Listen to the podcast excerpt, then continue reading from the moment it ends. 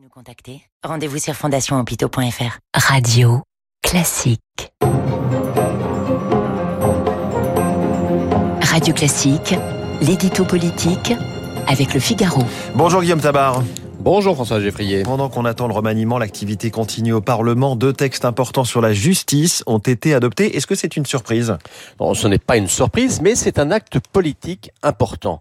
Euh, Éric Dupont-Moretti a en effet voté, fait voter une loi de programmation avec 388 voix et une loi organique avec 439 voix. Eh bien, ça veut dire qu'il a rassemblé bien au-delà des 250 voix des trois groupes qui soutiennent Emmanuel Macron. Et de fait, la droite, mais aussi le Rassemblement national dans sa totalité, ont voté pour, la gauche se partageant entre le contre et l'abstention. Alors, euh, quand on regarde les votes de ces dernières semaines, eh bien, euh, ces lois pour la justice ont obtenu des majorités équivalentes aux lois de programmation pour la police de Gérald Darmanin ou de programmation militaire de Sébastien Lecornu. Donc, si l'on vous comprend bien, il est possible de trouver des majorités à l'Assemblée. Oui, et plus souvent qu'on le croit.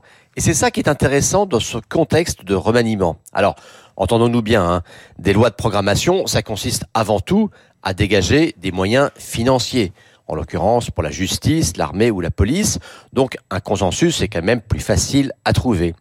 Mais quand on passe en revue les 23 scrutins solennels euh, de la législature, euh, à part les budgets et les retraites qui ont nécessité le recours au 49-3, tous les textes ont trouvé des majorités et très souvent avec la droite, souvent avec le RN et parfois même avec la gauche.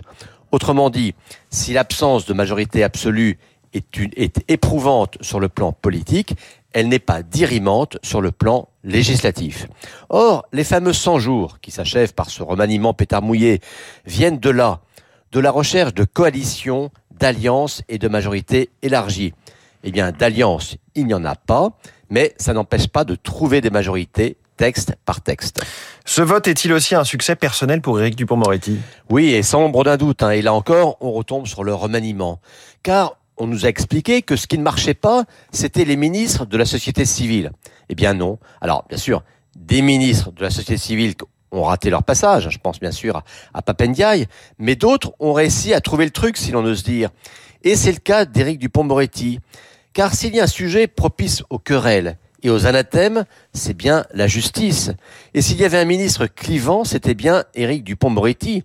Il était la bête noire de la droite et il est en guerre permanente et avec de gros sabots contre le RN. Eh bien, il a su attirer les voix de LR et les voix du RN.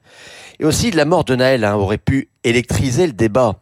Mais euh, comme le ministre de la Justice, et pour être franc, ce fut une surprise, a porté une ligne de grande fermeté et de grande sévérité, eh bien, il a corrigé son image et je pense que ça l'a aidé à construire cet arc si large sur son texte. Voyez, hein, depuis trois ans qu'il est à la justice, Dupont-Moretti a été donné partant de très nombreuses, de très nombreuses fois. Eh bien, avec ce remaniement.